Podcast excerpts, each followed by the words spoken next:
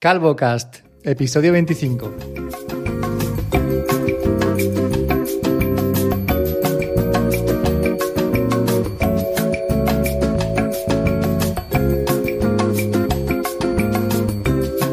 Y aquí estamos un sábado más, un sábado ya de frío otoño, y cuento con la inestimable ayuda de Fernando Vidal al otro lado de la línea. Muy buenas tardes. Hola, muy buenas. Yo sí que tengo frío, porque yo no tengo ese tema que tienes tú nuevo. y estoy en el norte, así que un tío en Valencia con esa compra de las que nos tienes que hablar luego, pues no puedes decir que hace frío. No, bueno, no permitido. No vamos a decir que luego, así que vamos directamente al turrón y te lo voy a contar ya mismo. Me he comprado una chaqueta calefactable. ¿Cómo te quedas? Pues he de reconocer que eh, alguna vez las he visto, no he llegado a informarme mucho sobre ellas, pero me ha llamado la atención la idea, pero no he llegado, por lo que te digo, que ves el artículo en Amazon o en AliExpress o en algún sitio, te llama la atención y dices, coño, esto, pero ¿estamos locos o qué? Luego dices, bueno, a lo mejor no es tanta tontería. Pero no he, no he llegado a informarme, así que cuenta, cuenta, ¿qué tal la experiencia? Pues yo, mira, eh, como ya sabréis, me estoy pendiente de recibir la moto. Ahora enseguida hablaremos de ese tema. Y como ya dijimos, es un hobby muy caro porque conlleva tener una serie de accesorios que, eh, aparte de darte seguridad, tienen que pues, darte calor, ¿no? como son unos guantes o una chaqueta. Y claro, de repente un día, buscando, dije, es que simplemente me acordé de haber leído en alguna noticia hace mucho tiempo que Xiaomi había sacado una chaqueta calefactable. Y dije, Xiaomi ha sacado de todo. Sí, pero de esto hace... hace... Que te imagines, eh, lo hay, de, presuntamente Xiaomi. Pues hace más de un año que, que, incluso puede ser que haga hasta dos años que leí esa noticia y que me acordé en ese momento y dije, una chaqueta calefactable puede ser perfectamente la solución a, a un viaje en moto. Eh, todo esto en mi mente, ¿vale? Porque luego en, la vida real, como te voy a contar ahora, es, no va a tener nada que ver. Con lo cual me puse a buscar pues marcas que, que resultaran más o menos fiables de chaquetas calefactables y hay, hay varias. Y me decanté por una que se llama Beston, que en principio parece ser que es española. Una marca totalmente reputada y conocida. es una marca eh, conocida dentro de las chaquetas calefactables. O sea, claro, no, no es, yo qué sé, las de H&M. Es que la verdad es que iba a decir una marca de chaquetas, pero no me sé absolutamente ninguna, tío. Total, que después de mirar varias, pues vi Beston y me dio como más seguridad, ¿no? De que la chaqueta pues iba a funcionar bien, iba a tener un postventa bien. Y en la tienda de la página web, las chaquetas, las que yo estuve viendo y me gustaban, valían 250 pavos. Y dije, pues voy a mirar en Amazon. Esto, eh, a ver, es una pena que no tengamos vídeo ahora, tenemos que pasar esto a YouTube, porque la cara que se me acaba de quedar. Vale, vale, bueno. Una chaqueta Beston. 250 pavos no, no era el precio que me esperaba. Pero bueno, tú sabes que una chaqueta buena, de un buen material, no es nada barata, incluso más cara de ese precio. Vamos a dejar esto así, en 250 pavos en Beston en la página web. Y el mismo modelo que yo estaba buscando lo vi en Amazon. Y en Amazon estaba por 109. Que, que dices, pues vamos a ver, ¿cómo es posible que en Amazon esté por 109 y en la página web de Beston esté por 250? No tiene ningún sentido, ¿no? De hecho, Estuve viendo especificaciones, digo, a ver si es que es un modelo antiguo, porque también esto hay, hay modelos que van evolucionando. Y no, no, era el modelo, último modelo, el 2.0, con 9 grados de calor, con dos zonas de, calefacción que es delante y detrás y toda la movida, ¿no? Así que bueno, es Amazon, dije, pues vamos a darle una oportunidad y si lo devuelvo, pues que me cierren la cuenta ya porque me van a banear por devoluciones, ¿vale? Pero bueno, mm, decidí probar y llegó la chaqueta. Y efectivamente, en principio era el modelo anunciado, el modelo 2.0, con lo cual yo pues más contento que unas castañuelas. Y nada, pues me la empecé a probar y tal. Lo primero que me di cuenta es que eh, en la propia chaqueta te viene una escritura, ¿sabes? Una especie como de, de tela que viene pues cosida, donde te explica más o menos cómo funcionan el código de colores que tiene el botón, ¿no? Porque es una chaqueta como las que podáis encontrar. Es de estas que se pusieron de moda hace unos cuantos años, que eran como así, como redonditas, como un, muñeco Michelin, que de repente un, un, invierno todo el mundo llevaba una igual. ¿Sabes a las que me refiero? Sí. Pues es ese tipo de chaqueta. Y tiene en la parte derecha abajo un botón que son dos. O sea, en realidad son dos botones. Una B y la palabra Beston. Son eh, cada uno pues, para una función distinta. Lo primero que me di cuenta es que lo que ponía de las instrucciones en mi propia chaqueta, que era el código de colores, era diferente a los colores que se encendían en los botones, tío. Entonces, claro, primera duda, ¿no? De, hostia, si aquí me pone que los colores de la B tienen que ser verde, rojo y amarillo y mis colores son verde, blanco y violeta, eh, ¿cómo coño los interpreto, no? O sea, empezamos un poco raro. Y luego con los colores de la palabra Peston pasaba lo mismo, no coincidían con los que había serigrafiados o, o cosidos a la propia chaqueta. Total, que dije, pues mira, voy a ir aprovechando, les voy a mandar un correo a esta gente de Beston por el formulario de contacto y así que me lo expliquen. Así que fui al formulario, rellené con todos los datos, les puse un texto y cuando le di a enviar me dice, no funciona la página. O sea, no, no puede ser... Esta página realmente está solo para que tú veas 250 y cuando la veas en Amazon así te lances a por ella creyendo que Exacto, es, un es, un truco, es un trampantojo de página. Bueno, pues no funcionaba y como, como no tengo Instagram, sé que en Instagram están más activos, pues no puedo, no puedo enviarles un, un mensaje porque, porque no tengo la, el usuario, ¿no? la red. Eh, bueno, ahora que lo pienso, podría hacerlo desde nuestro Instagram de CalvoCastPod, pero, pero igual lo uso para eso, ya veremos. Bueno, da igual, esto tampoco es que tenga mucha importancia porque, bueno, lo que hay que hacer es probar la chaqueta, ¿no? Así que ahí estaba yo en mi oficina a las 9 de la mañana de un miércoles con la chaquetica puesta y con los colores de las letras ahí encendidos, ¿no? Supuestamente en el color máximo. El color máximo es 50 grados de calor y puedes elegir que sea delante, detrás o que sea en los dos. Así que yo, supuestamente, porque como el código de colores ya te digo no coincidía, pues me la puse a 50 grados y por delante y por detrás sentado en la oficina, en la silla. Exacto, a la parrillita, ¿vale? Y en principio, esto al llevar una batería, la batería va escondida en, el, en un bolsillo interno que lleva en la parte derecha. Y ese bolsillo está preparado para que puedas lavar la chaqueta con el conector, evidentemente no con la batería, ¿vale? Es un bolsillo termosellado que llaman. Pues nada, ahí estaba yo pues sentado y no notaba especialmente calor, excepto cuando me apoyaba en la silla. Cuando me apoyaba en la silla estaba muy caliente, ¿vale? Y claro, esto es... Estaba muy, ah, pues a 50 grados, o sea, muy caliente. Entonces, esto es lo que... Tengo que decirte que tampoco he tenido oportunidad de probarla muy a fondo porque ha coincidido con que desde el miércoles hasta hoy sábado está haciendo bastante buen tiempo, entre comillas. Hace frío, es un frío pues así húmedo, pero en cuanto a temperatura tampoco es que baje demasiado. Quiero darle una oportunidad el martes que viene, que es cuando vamos con Irene Atletismo, y nos toca, nos toca estar una hora sentados viendo cómo ella corre y nosotros nos jodemos de frío. Entonces ahí creo que va a ser un poco eh, lo que marque mi decisión. Claro, exacto. ¿Por qué? Porque tengo que decirte que la sensación de calor no es muy agradable, tío, porque tú piensas que una chaqueta, por lo menos yo, ¿vale? Piensas que una chaqueta calefactable te va a dar una sensación de calor y de confort cómodo, ¿no? Que digamos que la chaqueta entera va a estar calentita y tú te la vas a poner como si te pusieras, como si abrazaras a tu perro, ¿no? Como si lo abrazaras por delante y por detrás a tu perro.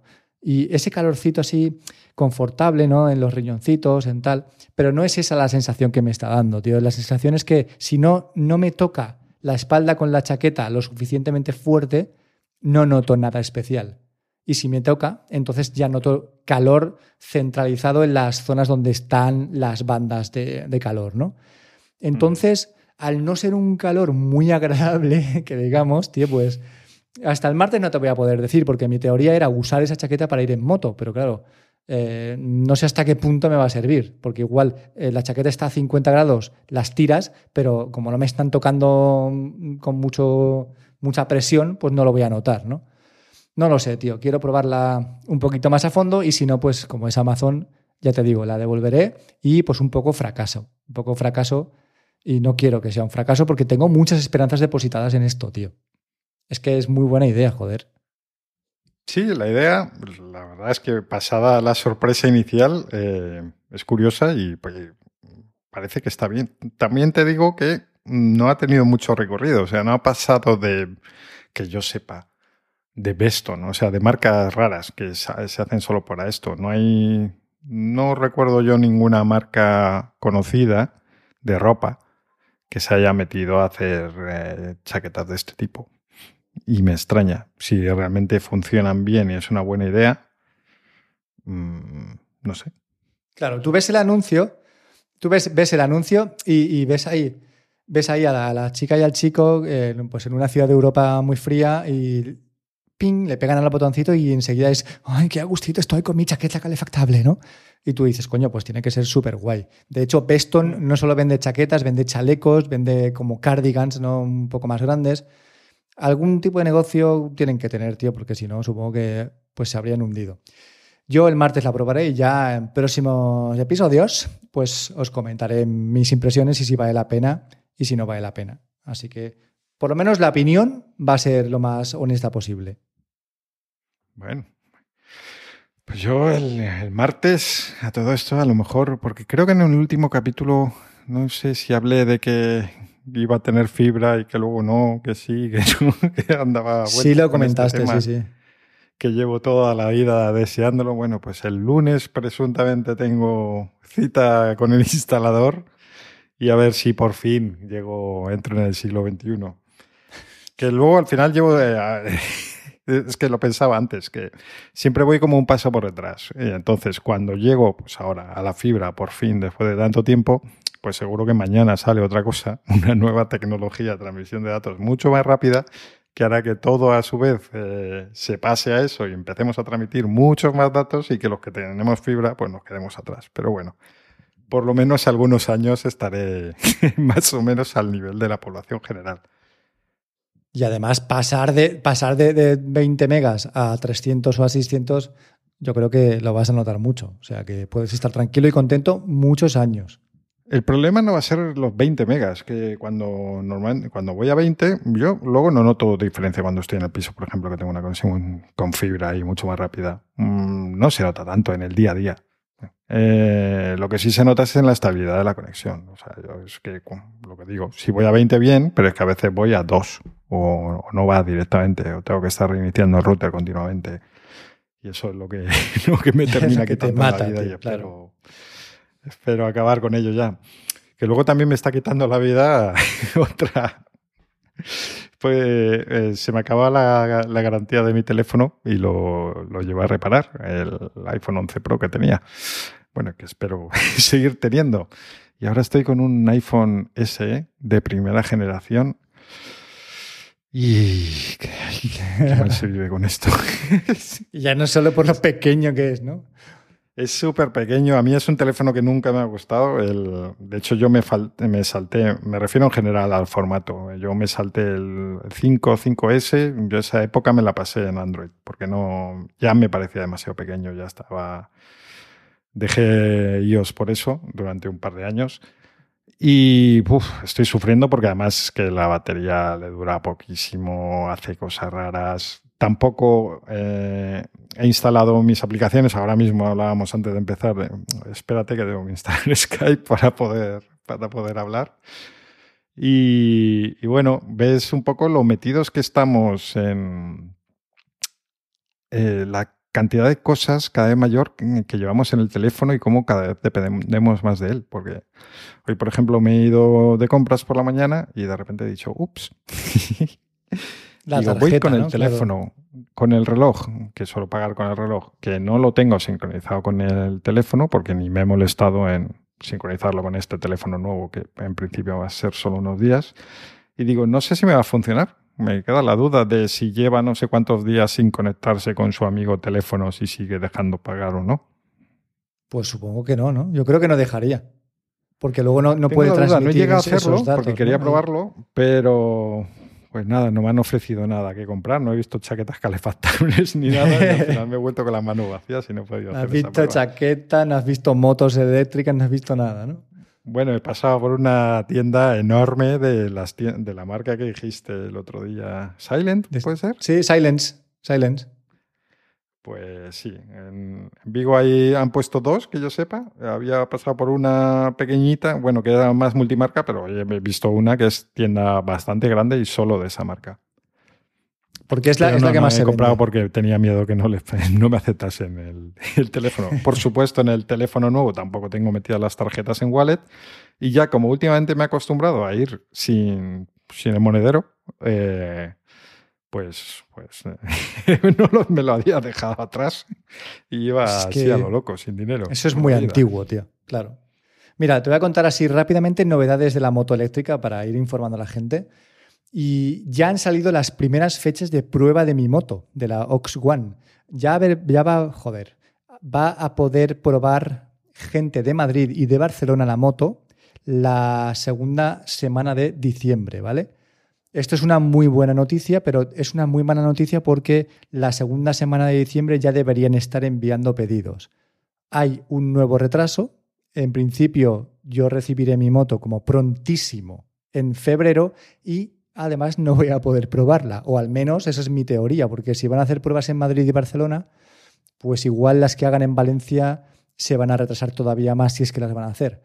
Pero ya te digo yo que yo me, fia- me fiaré eh, ciegamente de lo que los usuarios del grupo de Telegram, las, bueno, los que puedan probarla, ¿vale? Los que tengan esas primeras impresiones, de eso me fiaré para mm, acabar de formalizar mi pedido y que me puedan enviar la moto, porque es que, macho, a este paso nos ponemos en marzo y, y esto empezó en septiembre para mí, pero para hay gente, hay gente que ya empezó hace más de un año, ¿vale? Eso es Sí, lo- que te estoy pensando. Tú te habías comprado un casco, ¿no? Claro, yo me he comprado un casco. El casco, pues en Y principio. cancelaste el pedido al ver el retraso. No, no, que va, que ¿o va, que va. No, yo sigo con él, me llegará la semana que viene. Es un casco Y vas a estar guapísimo. meses viendo un casco ahí. Yo en casa me voy a poner la chaqueta y el casco, ¿sabes? ya te veo ya. Y luego Para vas a cómo- la, la moto en verano y el casco así, pero la chaqueta calefactable no sé yo ya si vamos a pasar por ahí. Hay que llevar algo, tío. Yo veo la gente que va en moto en verano sin, sin chaqueta y, me da ese, esos pelitos erizados de como te pegues una hostia. O sea, en fin, ¿para qué nos vamos a poner ¿no? con eso? Pero sí, el casco me llegará supongo que esta semana. Eh, es un casco modular, que yo también soy gilipollas, porque los cascos modulares. No es modular, perdón, es un casco tipo jet. Está guapísimo, el casco es una pasada, pero, perdón. Pero Parece, yo por la foto que he visto no tengo ni idea de cascos, eh, pero parece así como un poco de enduro o una cosa así, ¿no? El diseño. Bueno, es un diseño como. Pues como retro y, y macarra. Yo creo que es la palabra es macarra, porque tiene una mentonera que es la parte de la boca que se saca y se queda solamente la parte del casco con las gafas, esas que lleva, ¿no? Y por eso es un tipo jet. Lo pondremos en, en la cuenta de, Instagram para que lo podáis ver. Pero vamos, es un casco que, que no debería haberme comprado porque no es un casco de los más seguros y lo que realmente busca un casco es protegerte la cabeza y, y- y la, y la cara. Y este, pues, al ser un casco tipo jet, aunque tenga por delante una especie de protección que la puedes quitar, si te pegas una hostia de cara, eso se parte, vamos, a- nada más tocar el suelo está roto porque es muy blando. Y en cuanto a protección es un poco escaso. Pero bueno, eh, es muy bonito. No te puedo decir otra cosa. O sea, desde el hospital, cuando esté con la, en coma, tío, pues pensaré que, que igual debería haberme comprado otro casco, pero, pero es muy bonito, ¿sabes? Igual que mi moto, que es súper bonita. Así que esas son mis novedades de la moto. Se ha retrasado, ya tengo la chaqueta y el casco y pues me faltará comprarme unos guantes y esperar a que me llegue, tío. Esperar a que me llegue porque esto se, se me está haciendo súper largo. Bueno, y también relacionando con el capítulo anterior, la, la Play que pasó al final. ¿La vendiste? Eso sí que lo sé, no voy a hacerme el tonto, pero eh, ¿por cuánto la vendiste al final? Pues hoy ha salido una noticia que dice que Sony finalmente está, bueno, ha ha asumido que, que no va a poder fabricar más mm, consolas al, al ritmo que, que pretendía, ¿no? La crisis de los conductores y de los motoristas, la crisis de los semiconductores, tío, es, una cosa que pues está afectando, entre otras cosas, a mi propia moto, ¿no? Y también pues a, todas las consolas. Parece ser que pues, Sony se ha rendido, entre comillas, a la realidad y va a haber escasez de consolas más todavía de la que ya hay, tío, que justo hoy o ayer, hacía un año de, de la venta de la salida de la venta de la consola y se sigue sin poder conseguir, tío. Es una cosa súper loca, ¿no? Que la gente no haya podido comprar su PlayStation y yo ya haya tenido cuatro, tío. El, mundo está fatal repartido, tío. Y puse el anuncio porque ya, como os dije la semana, hace dos semanas, mi idea era venderla pre-navidades, tío, porque, pues porque va a ser. Va, va, a estar muy buscada, ¿vale? Y lo puse por 800, pero al primero que me dijo 750 le dije que sí y en cuatro horas tenía vendida la consola. O sea, fue. Madre mía. Sí, fue. la consola. fue increíble. Iba con tío. cosas, iba con regalitos, ¿no? Sí, iba con un mando extra y con, y con tres juegos. Pero es que da igual, tío. Yo estoy seguro de que si te esperas dos semanas y pones a la venta tu Play 5 en diciembre por mil pavos, la vas a vender fácil. Estoy totalmente convencido porque la gente se va a dar de hostias por conseguir una para Reyes. Y más todavía sabiendo que es que no va a haber unidades es que no va a haber.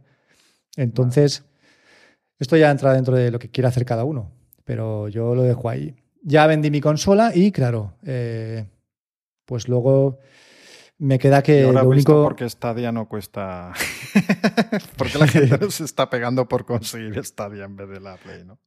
Desde luego, ¿no? Stadia, Stadia tiene stock, tío, pero vamos, para distintos países.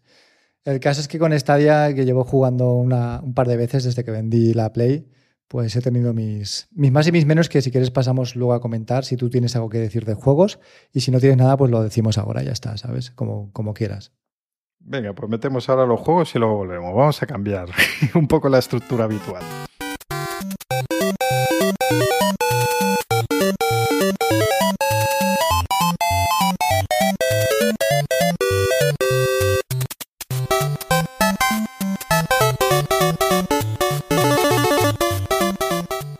Pues aquí estamos de nuevo con vosotros en la sección de videojuegos y vamos a retomar el tema de Stadia y quiero ser súper rápido porque ya llevamos mucho tiempo y no quiero alargarme.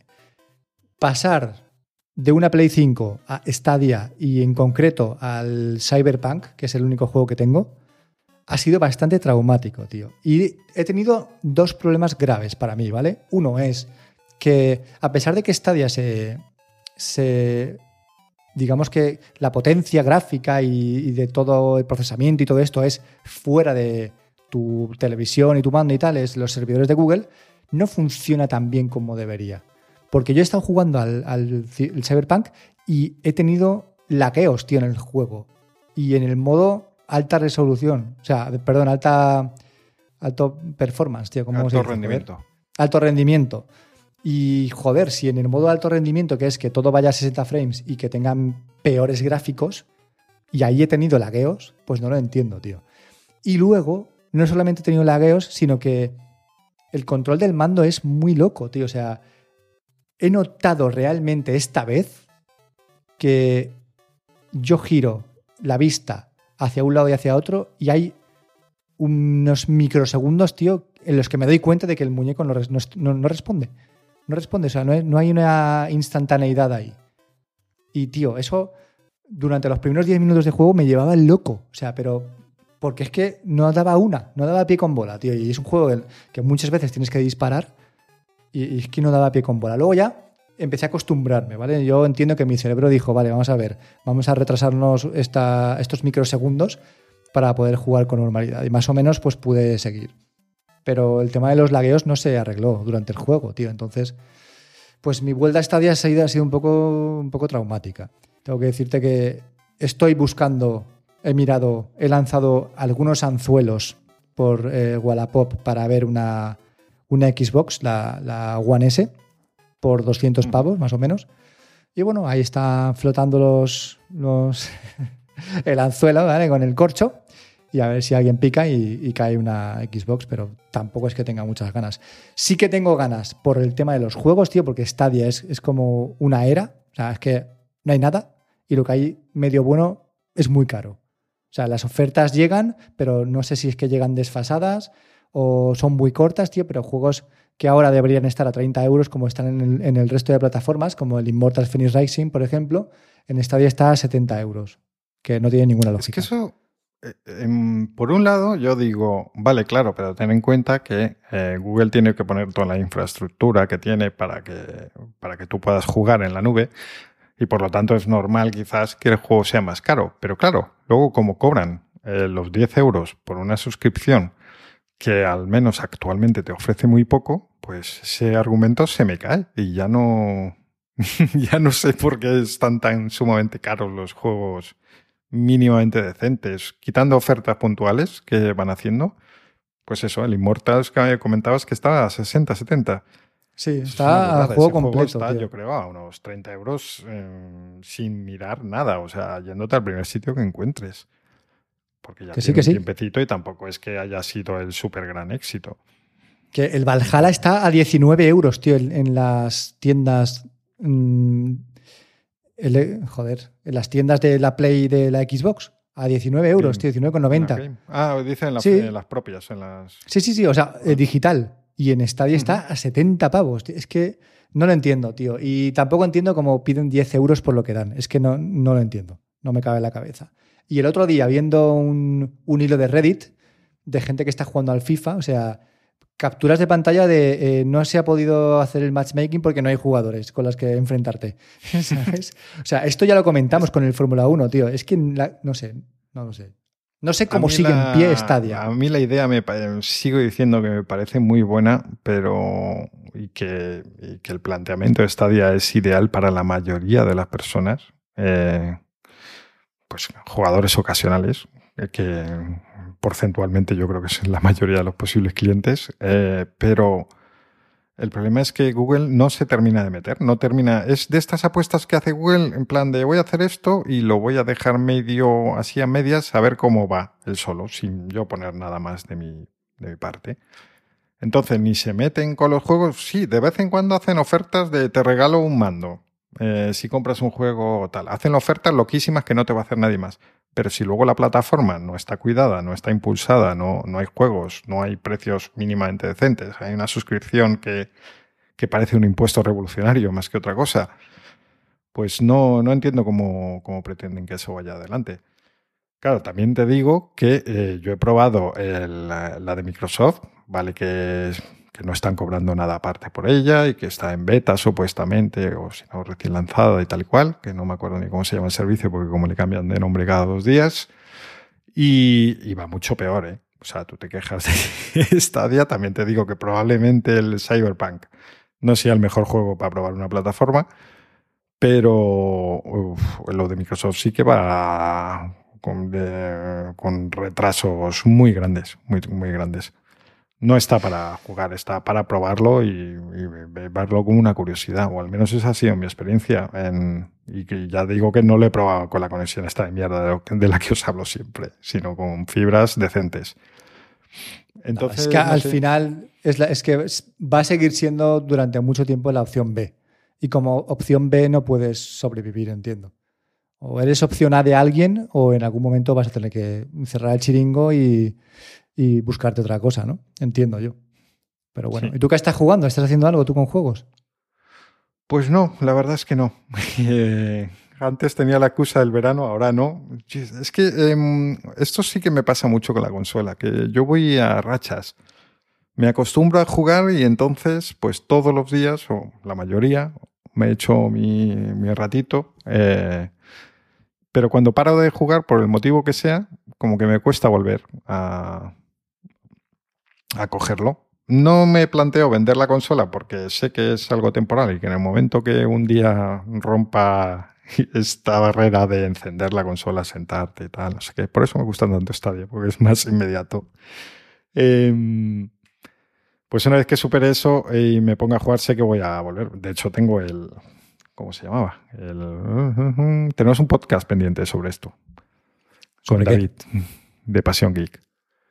El juego de. El. Eh, Last of Us Ah, de Last of Us, vale. Last of Us pues este nada, lo, paré y lo tengo pendiente. Sé que cuando lo, retome, pues lo haré eh, del bellón, vamos, seguido en unos días. Pero nada, últimamente no estoy jugando, así que no, no me merezco estar en esta sección de videojuegos últimamente. Y mira, y mira que te he dicho, si quieres te cuento ahora lo de Stadia si tú no tienes nada que decir y así. Pero bueno, eh, vamos a acabar con la sección favorita de Jorge y vamos a retomar uno de los cuentos que, digo, de los cuentos, de los puntos, joder, ¿cómo estamos hoy? De los puntos que tenemos ahí. Y cuéntame qué tal ha sido, qué, has hecho esta, estas últimas semanas, Fer. Vamos a, pues mira, meternos un poquito más en la vida personal. Antes comentaba lo de mi teléfono que está reparando y eh, tuve una experiencia bastante chunga con Apple. Yo he tenido bastantes experiencias chungas con Apple y siempre me quejo, no de que sean buenos ni que sean malos, sino que depende del día, eh, te puede pasar cualquier cosa. Quiero decir, a veces vas por una gilipollez y te cambian un teléfono, te sales de ahí con el teléfono nuevo sin, sin ningún motivo, pues porque sí. Y dices, vale, guay, genial. Y otra vez vas con un problema de verdad y te encuentras con que no te atienden como debería. Y eso es lo que realmente me molesta, el saber, digo, pero es que lo veo súper injusto, que depende de quién te atienda, de qué humor esté ese día y de cómo estén las estrellas posicionadas. Esto lo que pasó fue que yo el teléfono lo había comprado en un MediaMark, eh, lo mandé a reparar ya hace tiempo porque se oía mal el altavoz y eh, me cambiaron el altavoz, me cambiaron la pantalla, no sé por qué, y dices, guay, vale. Un buen detalle. Pero había como un punto de tinta o no sé, o un montón, unos cuantos píxeles muertos en una parte de la pantalla. Estaba en un lado, me, no molestaba demasiado y como mi batería estaba a punto de morir, dije, bueno, a ver si se termina de morir la batería y ya hago todo de una vez. Se me acaba la garantía, la batería no terminó de morir y dije, bueno, pues voy a llevarlo. Em, llamé a Apple y me dijeron, tienes tres opciones, lo que te dicen siempre. Mandárnoslo aquí, llevarlo a un Apple Store o llevarlo al sitio donde lo compraste. Y dije, bueno, pues voy a probar en el sitio donde lo compré porque quiero gestionarlo rápido, a ver si tiene las piezas ahí y ya. fui al MediaMark y me dijeron eh, que como Apple había tocado este teléfono, había cambiado esta pantalla, que tenía que repararlo Apple.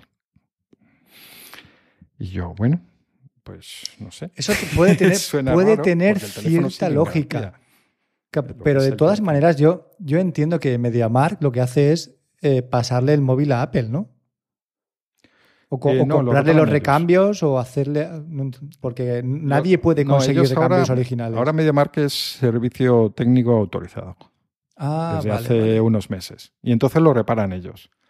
Pero digamos que ellos decían que como eso era un problema de algo que había reemplazado a Apple, que pues que esa no era su mierda hablando mal, que tenían que encargarse quien me metía esa pantalla chunga, por decirlo así de una manera de andar por casa. Entonces volví a llamar a Apple. Y en esto que digo yo de que a veces te tratan bien y otras mal, sé que hay una teoría por ahí que dice que según, si tú eres muy majo con ellos, si tú le sigues el rollo de, de Flower Power, pues que te van a tratar bien. Mientras que si tú vas en plan, eh, me vas a arreglar esto por mis cojones, pues te dicen, sí, pues te vas a enterar ahora. No, pues no sabía esa pues teoría, tío. Pues sí, esta es una teoría de la que se habla bastante, pero mm, yo llamé por teléfono y eh, la persona que me respondió ya, ya desde el primer momento, no sé por qué, empezó a hacer referencia a que estaba en el segundo año de garantía, cuando todavía no había empezado a hablar, y que del segundo año se encargaba la tienda, pero qué bueno, qué quería. Eh, como se me, está haciendo muy largo esto, pues resumiendo, eh, la persona que me atendió me dijo que estaba en el segundo año y que Apple no se hacía cargo, que tenía que ser la tienda y que le daba igual si ellos habían cambiado la pantalla, que no querían saber nada de esto, que tenía que ser la tienda. la teoría de, o sea, a lo que voy con todo esto, que es una, algo puntual que me ha pasado a mí, es simplemente eh, algo que comento yo muchas veces y es que las partes de España, bueno, y de todo el mundo, ¿no? Pero donde no tenemos un Apple Store, estamos muy en desventaja en estas cosas. Porque yo sé que voy a un Apple Store, porque ya lo he hecho muchas veces, y no tengo ningún problema. O sea, yo llego ahí con el teléfono y nadie me pregunta ni dónde le he comprado, aunque ellos es lo primero que ven, ni nada. O sea, a mí jamás me han rechazado un teléfono por no haberlo comprado en la Apple Store. Y yo en, ese mismo día me habría ido con el teléfono reparado, con un teléfono nuevo o lo que fuese.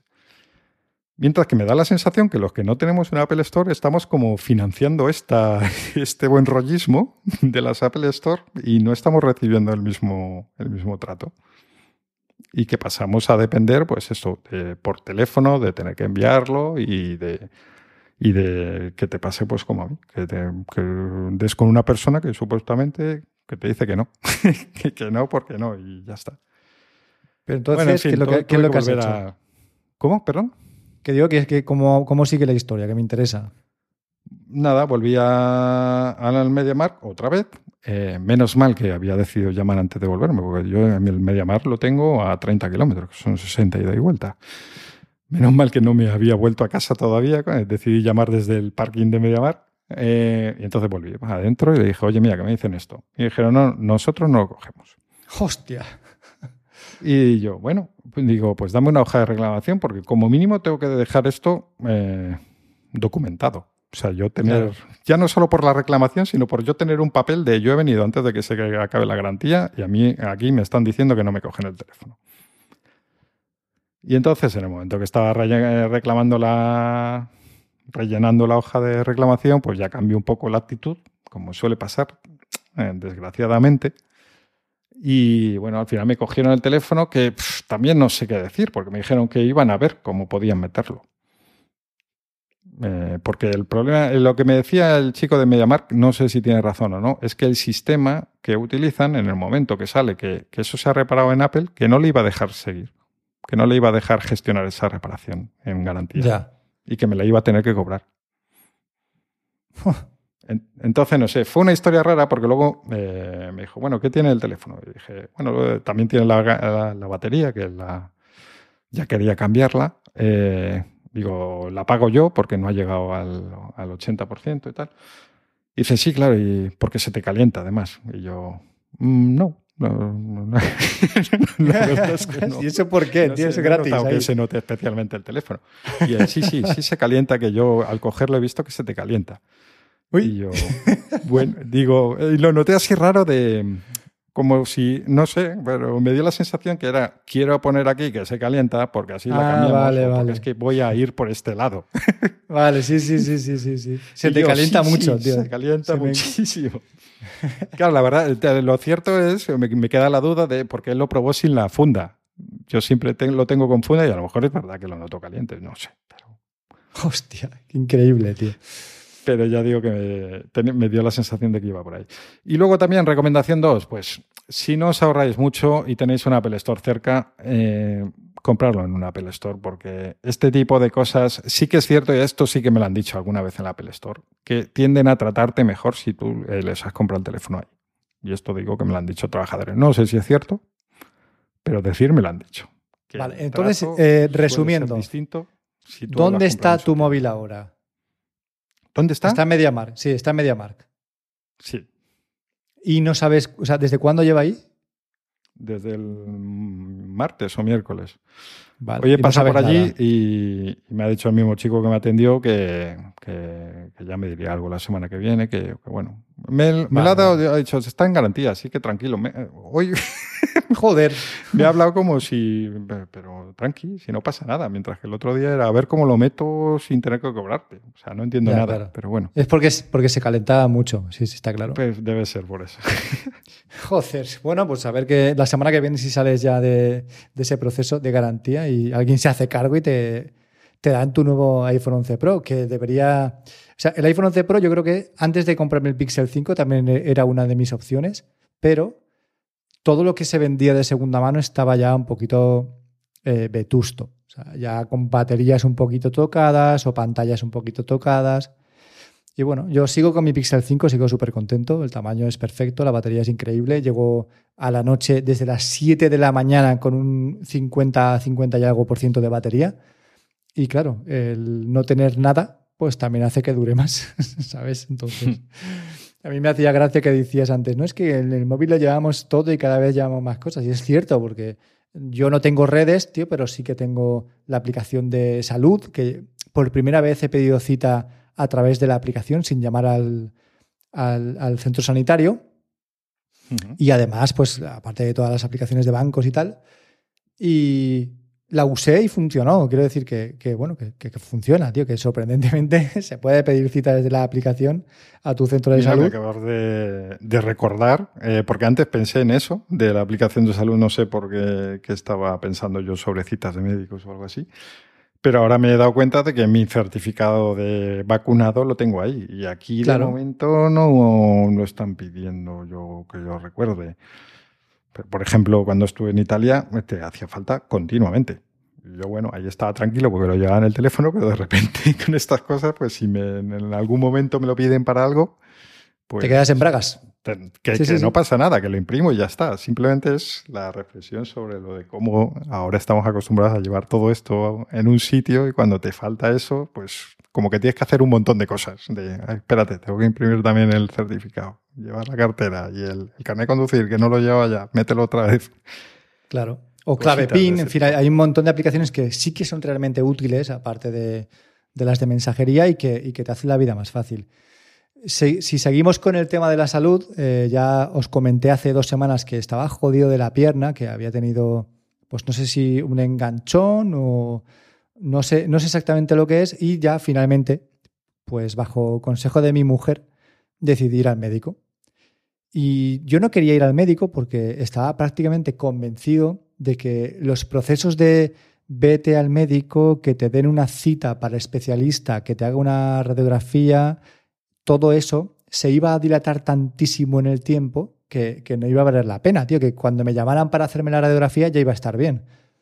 Pero como los dolores seguían, tío, y la verdad es que pues estoy un poco tocado, pues me, decidí a ir y sorprendentemente, tío, el mismo, o sea, fui al médico el, creo que fue el, el, el viernes, no, el jueves, o el miércoles, tío, ni me acuerdo, esta semana, creo que el miércoles. Y fui por la mañana la médico me vio y me dijo que, ella pensaba que era, era nervioso, de, pues, algún tipo de, o de aplastamiento, o de atrapamiento, o de alguna vértebra con una hernia. Y me dijo, te voy a dar placas, o sea, cita para, que te hagan la placa y te la voy a poner urgente y tienes que irte ahora. Y le dije, ¿pero qué me estás contando? ¿Esta, esto, ¿Esto es la sanidad pública o es que estoy soñando, tío? me dijo, sí, tienes que irte ahora y te van a hacer la placa ahora. Hostia, pues que me fui corriendo, tío, ahí al, centro de especialidades médicas y me hicieron la placa, tío. O sea, 40 minutos después de, tener la visita con el médico, ¿no? Así que súper contento, tío. Todo viene porque me va a pedir también una resonancia magnética y es que se ve que hay un protocolo que dice que primero tienen que hacerte una placa, una radiografía, y luego ya te, dan la cita para la resonancia. El lunes me llamarán, he pedido cita con la aplicación y es una cita telefónica. Entonces me llamará la médico y me dirá, oye, tu placa está así y vamos a seguir con el siguiente paso, ¿no? Y nada, tío, súper bien. La verdad es que muy contento. También me dio medicación que me estoy tomando. Y bueno, ayer empecé levemente a ver un poquito la luz con el tema de la pierna y luego por la tarde estuve jodido. Y hoy llevo una mañana bastante tranquila. O sea que quizá, quizá quiero tocar madera, quiero cruzar los dedos, quiero hacer una pequeña oración ¿eh? y quiero decir que quizá esté empezando ya a poder retomar un poco mi vida normal, porque llevo dos semanas y pico, bueno, el lunes hará tres semanas que no entreno, que solo quiero estar acostado y comer, tío. Y eso, pues, es, el paso previo a, a deprimirte y ponerte gordo, ¿vale? Y no, me apetece nada, tío. Pero no lo digo de broma, tío. O sea, esta, esta inactividad, tío, me, hace sentirme y encontrarme mal. Físicamente y mentalmente, porque es que, tío, me dolía bastante y me ponía a andar y me dolía y estaba sentado y me dolía. Solo podía estar cómodo, tumbado. Y, en el trabajo no puedo estar tú. endorfinas. Claro, tío. Pero es que en el trabajo no puedes estar tumbado y estoy sentado una gran parte del día, ¿sabes? Y, estaba con dolor, tío. Y joder, al final era un poco de me quiero ir a mi casa para tumbarme en la puta cama o en el sofá y comerme una pastilla de chocolate mientras veo la tele. Ese era mi, mi, mi futuro. Así que espero, pues eso, entre la medicación, que el lunes me diga cómo está la placa y que me hagan una, una resonancia para ver si es que tengo una, una, vértebra tocada con una hernia discal o una protusión nueva o cualquier mierda de estas que diga, mira, tienes esto, es cuestión de reposo. Bueno, vale, pues nada, por lo menos ya sé qué me pasa, tío, pero es que el dolor me baja desde medio glúteo hasta, hasta el gemelo. Y no sé, no sé. Ahí estamos, tío, sin poder hacer nada con la vida. Pero no pasa nada. Más cosas que te voy a contar, ¿vale? De estas últimas semanas. Volví a donar sangre. Es la segunda vez que doné sangre, que dono sangre este año. Y volví a sentirme súper bien, tío. Me encanta donar sangre. Es como. es como, como que te sientes bien, tío, con el mundo, ¿sabes? Con, con, la gente que va a recibir tu sangre. Y es como devolver un favor por, pues, pues, por todas aquellas personas familiares que, que, hayan requerido en algún momento pues, tener una transfusión y, saber que estás ayudando a esa gente que está jodida y, y, que con tu sangre pues, vas a hacer que esté mejor. Eso siempre que luego cuando te mandan los análisis pues no tengas ni sida ni nada raro, ¿vale? Porque si tienes sida pues tu sangre no vale. Y nada, en principio eh, quiero hacerlo cada, cada menos de seis meses, cada cuatro, pero pues donar sangre significa ir un, un, día entre semana y al día siguiente no poder entrenar. Y claro, es que para mí, tío, no poder entrenar es como, como que, que, que me arrebaten algo de mi vida, tío. Y, ¿Pero qué vas todos los días a entrenar? Pues voy todos los días que puedo, tío. Suelen ser cuatro días por semana. Suelen ser cuatro días, pero claro, eh, ya llevo tres semanas sin ir prácticamente a nada más luego, antes de estas tres semanas también hubo unas cuantas que pues, por cosas de la familia, que si la niña, que si tal, pues estaba yendo a menos. Pero sí, o sea, normalmente voy cuatro días por semana. Y nada, aparte de donar sangre, pues luego al salir me dieron un montón de toppings. Me dieron que si fartons, horchatas, que si frutos secos, tío. Salí de allí como cuando, cuando yo qué sé. ¿Saliste gordo? Sí, sí. No, como, como si te fueras a una feria en la que puedes coger muestras de un montón de cosas, pues igual, sí. con, con 12 paquetes, de, con una batería externa que también me regalaron, con entradas para el cine al 50%, o sea, tío, que he ido a donar sangre de forma altruista. No me regales nada, es que no hace falta, ¿sabes? O sea, no sé, es como en Estados Unidos, ¿no? Que están premiando a la gente que se vacuna, pero sois subnormales, tío, o sea, que la gente tiene que ir claro, a vacunarse por voluntad propia para, para contribuir un poco pues, a, a, en fin, a, a, que nos pongan el chip a todos, ¿no? Pero no hace falta regalos, tío. ¿Y qué más? ¿Qué más cosas? Venga, que no paro. Eh, me han sacado otra moral del juicio. La segunda que me sacan, tío. Y maravillado con el dentista. Hoy estoy como súper positivo. Fui y saca, o sea, tardaron en sacarme la muela menos de dos minutos. Espectacular. O sea, de verdad, ¿eh? Y pues nada, me dijo la chica, Ale, ya está, ya te puedes ir. Mm, no me tomé nada. No me dolió absolutamente nada. Al día siguiente tampoco. Tío, qué maravilla es esta de la, de la ciencia moderna y, y, las anestesias y estas cosas. O sea, de verdad, no, ¿eh? No, no te hagas líos, no te hagas líos. No me hables de juicio. Es que no quiero ni hablar del tema. ¿No has tenido problemitas con ellas?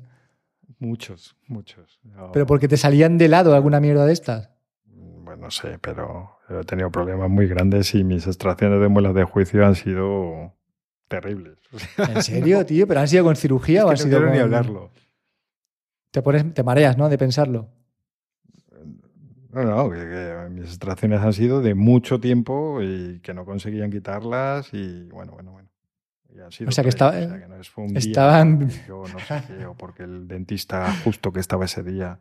Tres, tres dentistas distintos, bueno, uno de ellos el maxilofacial y nada, no.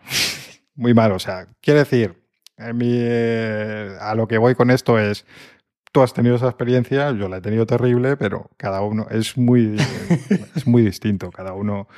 Literal, pues esta vez, sí, sí. yo una vez estuve un, pues una hora fácil dentro, que a la media hora me dijo, mira, vete pues fuera, que voy a meter a gente y, y luego sigo contigo.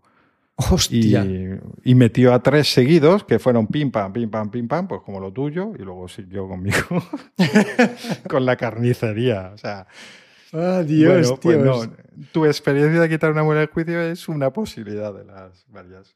Yo, pues yo he tenido dos y me han sacado dos y ya te digo, las dos es exactamente igual, tío. O sea, súper rápido, súper limpio todo y maravilloso.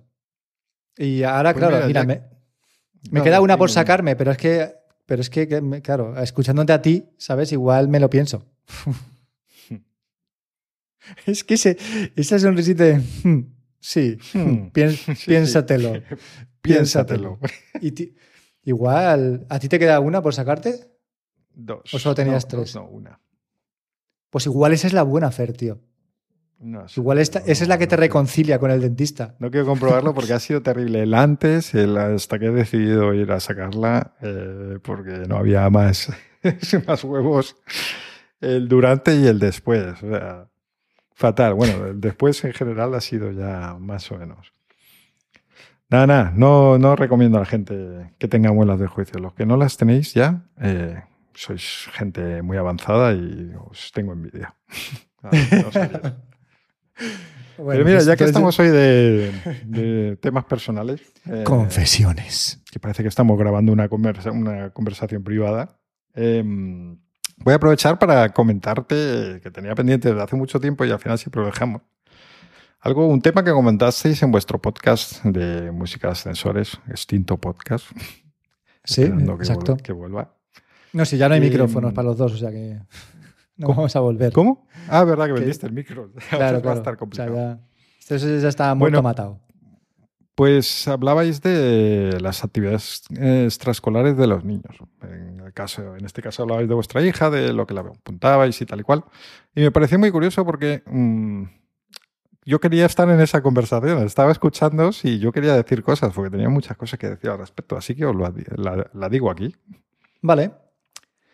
Mira, por ejemplo, hablabais, no recuerdo muy bien cómo fue el comentario, porque fue hace bastante tiempo ese eh, capítulo, eh, algo sobre mm, que no queríais apuntar a la niña a actividades coñazo. Algo así decíais, pues, en plan de las típicas de, pues no sé, violín, Se me ocurre así, por ejemplo, que pueda sonar en plan de, si no te gusta mucho el violín, pues en principio suena un poco coñazo, ¿no? La Asociación de Defensores del Violín está ahora mismo, tío, rechinando ¿eh? en su casa. Pues lo, siento, a mí me parece que puede ser un coñazo si no disfrutas a priori de la actividad. Bueno, a lo que iba, que esto es una tontería. Eh, a mí mi madre, porque fue ella concretamente, me apuntó por sus ovarios a mecanografía. Yo no quería. Además, yo era un chaval ahí en ese momento, en plena pubertad, interesado en otras cosas y no en ir a mecanografía, ¿sabes? Que eso sonaba a abuela, o sea, una cosa súper rara.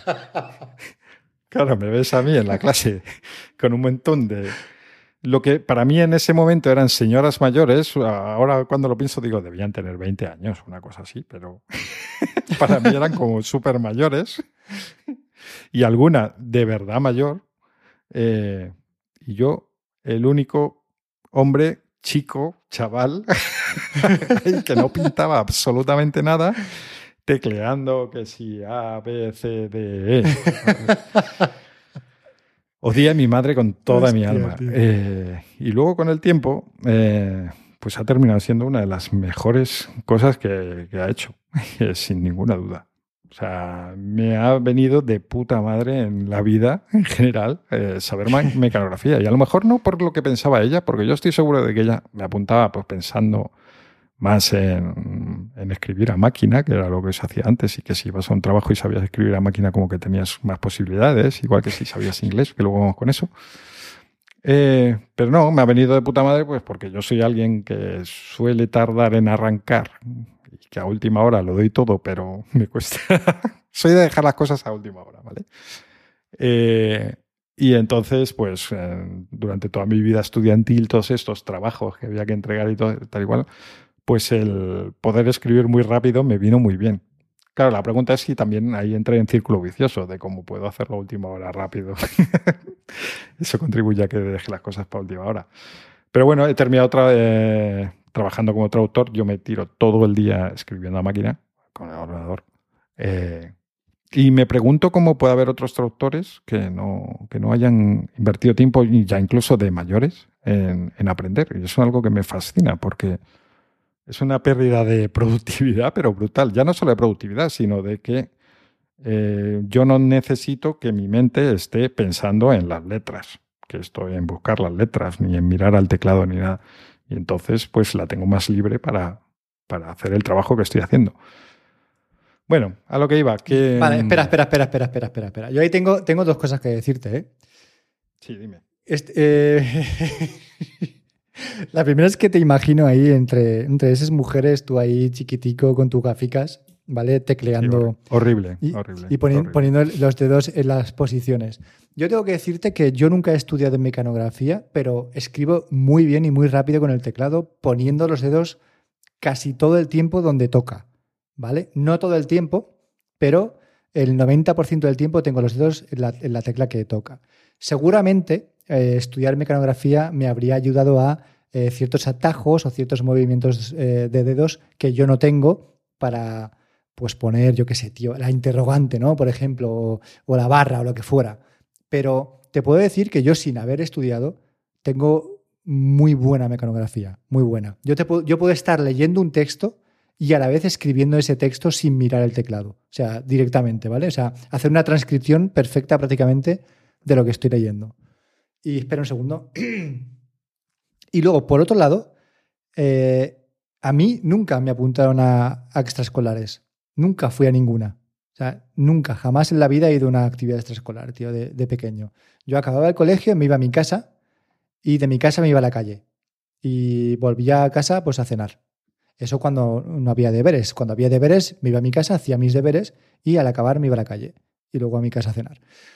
Eh, la suerte que tenía era que vivía en un barrio eh, pues prácticamente cerrado. No era una urbanización, era un barrio, pero era un barrio muy tranquilo donde podíamos estar en la calle sin ningún problema y que, bueno, pues, todos pensamos lo mismo, las cosas han cambiado, ahora pues no vas a dejar a tu hijo de, o sí, yo qué sé, depende de dónde vivas, ¿no? Pero de 10 años, 12 años, que vaya por ahí zanganeando sin saber qué es lo que pasa, ¿no? Pero nunca fui a ninguna actividad extraescolar y la determinación con Irene es que ella iría a las que ella quisiera apuntarse. Esa fue nuestra prioridad, ¿vale? Entonces ella quiso apuntarse a atletismo y la, la hemos apuntado al atletismo. En el momento que quiera dejar de ir, dejará de ir e irá a la que a ella le apetezca, tío, porque yo creo que pasan muchas horas en el colegio como para que encima, al acabar, vuelva a tener actividades tipo pues idiomas que no quiere aprender o instrumentos que no quiere tocar, ¿no? Siempre que, que ella no quiera hacerlo. Si ella quiere hacerlo, maravilloso, tío, mejor para ella y mejor para su futuro. Pero el futuro es cada día tan incierto que yo estoy seguro de que sí, de que es muy interesante saber inglés, pero ya sabrá inglés si ella le apetece. Que el mercado laboral de aquí a 20 años nadie sabe cómo va a estar, ni siquiera si va a haber mercado laboral, ¿vale? Entonces, eh, prefiero que mi hija esté tranquila, feliz y, haciendo lo que le apetece ahora que es pequeña. Y cuando sea más mayor, entonces que si quiere preocuparse de su formación, que lo haga, tío, que se apunte a una academia, que se vaya a una escuela oficial de idiomas, que haga lo que ella quiera, ¿vale? Pero bueno, ese, ese era nuestro punto de partida. Sí, me parece correcto. O sea, yo tampoco te estoy diciendo que tengáis que apuntar la mecanografía. Ni a nada parecido, porque luego tenemos en el lado contrario del espectro Exacto. a los padres que parece que. Bueno, por un lado hay los que están ocupados porque trabajan los dos, y o sea, la vida no es como la de cuando nos criamos nosotros, eso está claro. Pero mm, yo creo que también hay ahora padres que quieren que sus hijos sean lo que ellos no fueron o que quieren que sean unos cerebritos porque ellos no estudiaron y se, y se amenazan, se, se, arrepienten de no haberse forzado más o lo que sea. Y entonces que apuntan a su hijo a de todo. O sea, desde piano a japonés, a tiro con arco y a que es una cosa sí, sí, sí, sí. Es que conocemos a niños Pero bueno, así, creo tío. que hay un intermedio entre lo que dices tú de que haga lo que quiera, claro, aquí estamos hablando de una niña muy pequeña también, ¿no? Y sin forzar, pero que tú, dentro de lo que sepas, pues puedas recomendar o intentar eh, eso, que tu hijo pues vaya por un... ¿Por qué no haces esto? que creo que estaría bien. Bueno, tampoco lo vería, lo veo mal, sin llegar al, como digo, al caso de apuntar a de que el niño sea multitarea y que tenga siete actividades eh, extraescolares. Pues exacto. Y gracias, gracias a esto, mira, exacto, a esa iba. Gracias a eso, ahora Irene también está yendo a inglés los viernes. Y esto no sé si lo sabías. Y es que ¿No? eh, cinco de sus amigos de clase se han apuntado. Entonces, eso ha hecho es el efecto llamada en ella. Entonces, uh -huh. ella está yendo también a inglés los viernes, además de atletismo martes y jueves.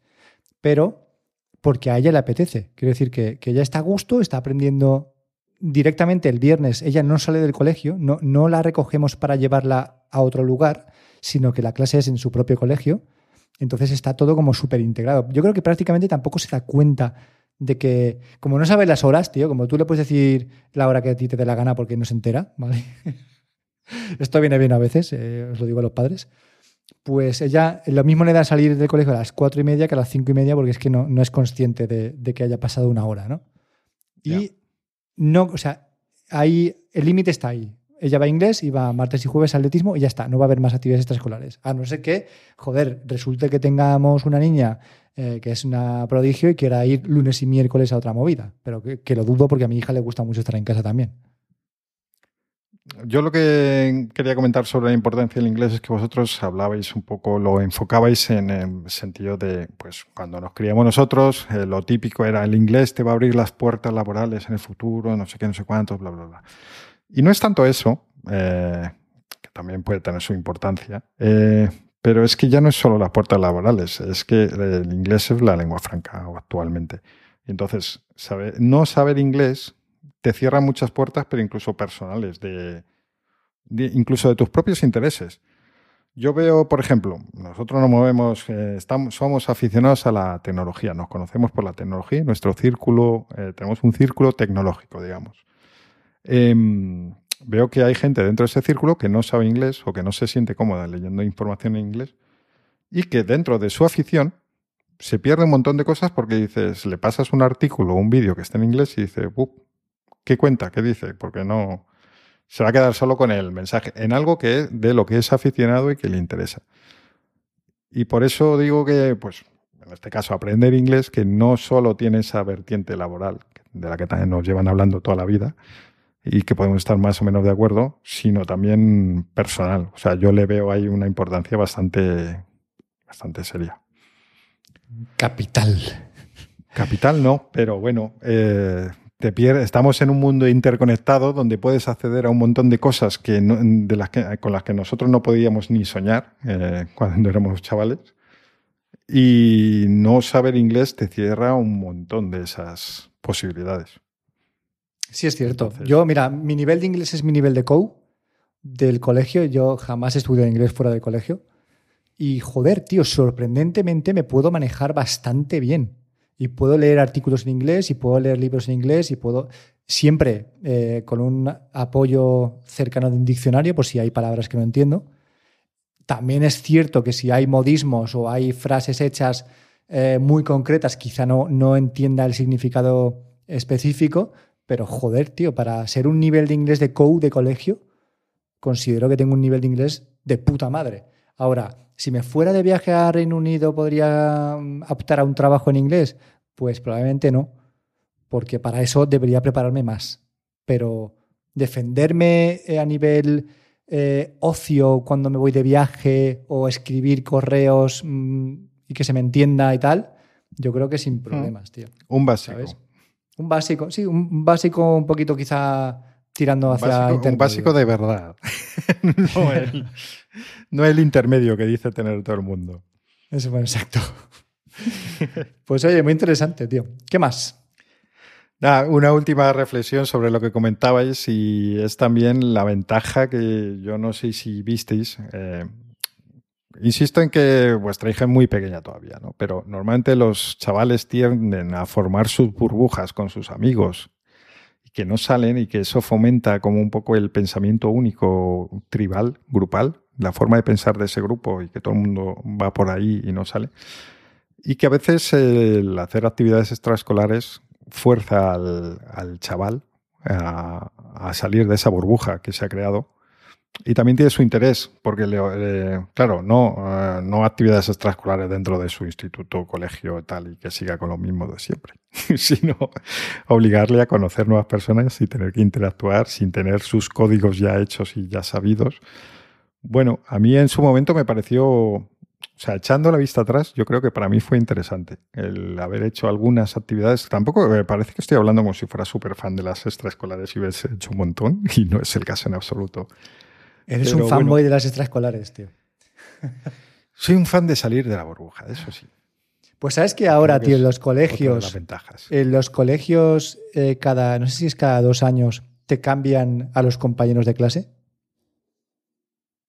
Bueno, pues ¿Se lo, sabías? porque antes, al menos esa fue mi experiencia, yo por ejemplo, pues de primero a octavo de EGB, lo que había entonces, eh, pues estuve con los mismos. Y en el instituto, pues lo mismo hasta que yo hice un cambio en mi, en, mi formación y me fui de la clase donde estaba siempre. Pero yo fui de preescolar. Toda la vida. Pues de preescolar a COU con la misma clase, tío la, misma gente, o sea, no sé, 15 años por lo menos. pero ahora cada dos años eh, mezclan las, las, clases que hay. Por ejemplo, si Irene empieza el año que viene eh, primaria y en primaria hay eh, cuatro clases, pongamos, o cinco. Pues cada dos años esas cinco clases las barajan y juntan y mezclan a los alumnos. Es decir, que te puede tocar o con algún coleguita de tu clase, o con varios, o con ninguno, ¿sabes? Según la suerte que puedas tener. Suerte entre comillas, porque como tú bien dices, eso va a ayudarte a que fuerces tus capacidades sociales y conozcas a otro tipo de gente y pues refuerces también pues todo lo, todo lo, que tiene que ver con, con abrirte ¿no? a, a, la sociedad y a conocer a nuevas personas.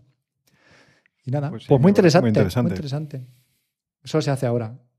Yo he visto, he visto niñas y niños llorar cuando se han enterado de a qué clase van y que no estaban sus amigos y que... Hombre, claro.